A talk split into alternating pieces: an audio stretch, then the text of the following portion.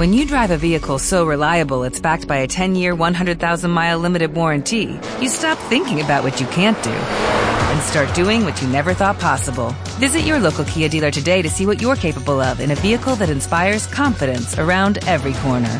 Kia, movement that inspires. Call 800 333 kia for details. Always drive safely. Limited inventory available. Warranties include 10 year 100,000 mile powertrain and 5 year 60,000 mile basic. Warranties are limited. See retailer for details.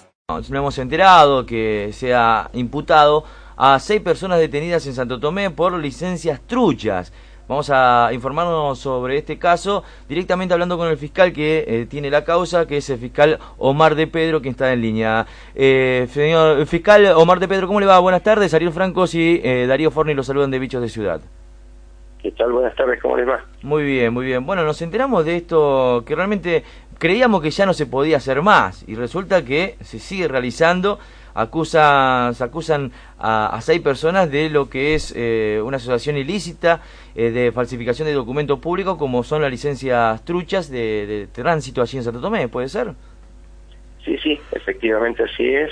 Son seis personas que están detenidas por una situación donde, a raíz de que una persona mencionó en un haciendo un trámite que, digamos, cuando para hacer un trámite eh, le estaban dando muchas vueltas, empezó a decir él, y, dijo, bueno, la verdad que lo haría con tal, que me sale tanto y listo, y se empezó a buscar a raíz de esos dichos, se empezó a hacer una investigación, eh, conseguimos los teléfonos con los que se movía esta gente, los interceptamos y la verdad que sí, surgió un grupo de estas personas que vos referías que se dedicaban algunos a vender y otros a lo que tiene que ver con la confección e impresión de este tipo de documentos que inclusive estamos viendo si no se ampliaba a otro tipo de documentos, no solo licencia de conducir y lo que es la libreta de sanidad, sino tal vez alguno más. La verdad que estamos de las computadoras secuestradas en los allanamientos, surge que habría, habría inclusive otras cuestiones, pero bueno, básicamente lo que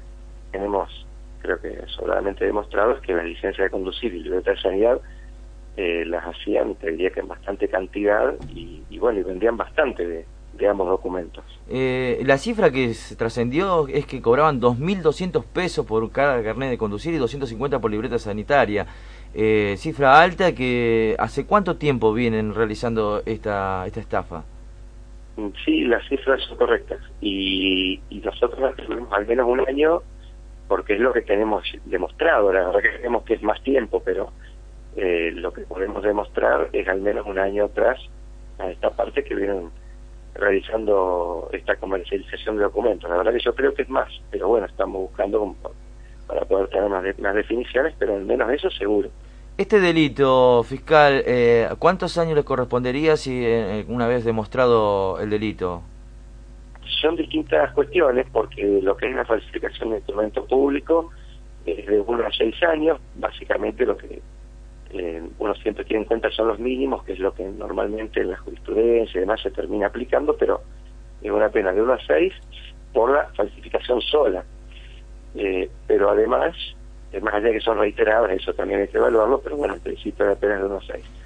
Eh, pero después la asociación ilícita tiene ya, es otra pena, son el 292 del Código Penal, es la que yo te la falsificación de instrumento público, y la asociación ilícita, que es el 210, ya son de 3 a 10 años, si es una pena un poco mayor, y si se es como estamos atribuyendo al menos a una de estas personas, ya la pena mínima sobre 5 años, con lo cual eh, son eh, penas que ya toman cierto cariño, o un mínimo de 5 años, eh, es una pena ya mayor, el que siempre no a la asociación ilícita que es la asociación ilícita, que además de falsificar los documentos, con carácter de permanencia en una organización, más de tres personas, se dedican a cometer delitos. En este caso era de falsificar y vender estos documentos.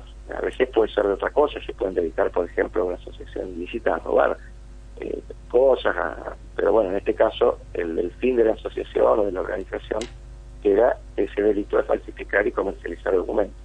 Eh, ah, ¿Tenía alguna, alguna de las personas esta, estaba involucrada, digamos, trabajaba en la municipalidad como, o tenía alguna ayuda de algún, no sé, eh, algún empleado municipal como para acceder a, estos documentos, de los papeles originales, no sé cómo se, se realiza?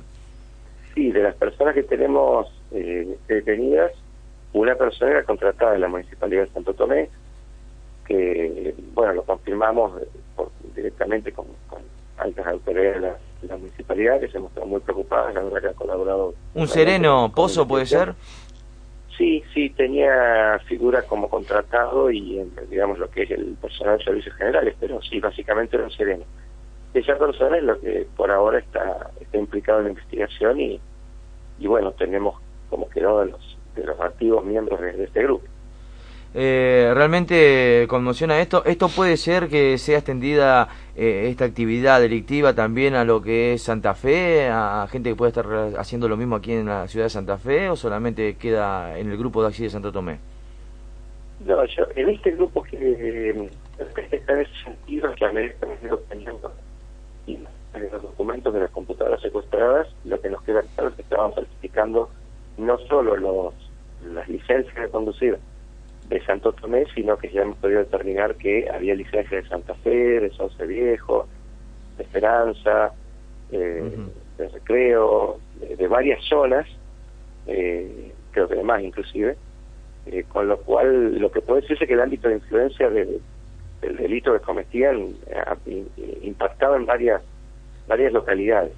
Y Respecto a lo que tiene que ver con la gente detenida, son todos de de la zona. ¿Y se tiene datos de la gente que fue accedieron a este documento ilegal, digamos aquellos que tuvieron, obtuvieron a través de esta forma ilegal su carnet de conducir o su libreta de sanidad? ¿Se tiene, ¿Se tiene la información, los datos de ellos? Entiendo que sí, pero estamos trabajando en eso. Eso es algo que todavía por así no podemos dar más datos, pero estamos trabajando en ese sentido. Creo que hay hay elementos para, para movernos y continuar la investigación. Lo que pasa es que estamos hablando que al menos lo que tenemos secuestrado, estamos hablando que ya encontramos cerca de 200 y pico, 300 documentos falsos. Así que, bueno, hay que seguir en ese sentido investigando ahora, pero sí, sí, hay, hay datos de, quienes habrían adquirido. ¿Y qué pasaría en el caso de que puedan llegar a ser esa persona que, bueno, que fueron también partícipes de esta acción delictiva porque accedieron a, esto, a estos carnet o a estas libretas? ¿Qué, qué, qué pasaría con ellos?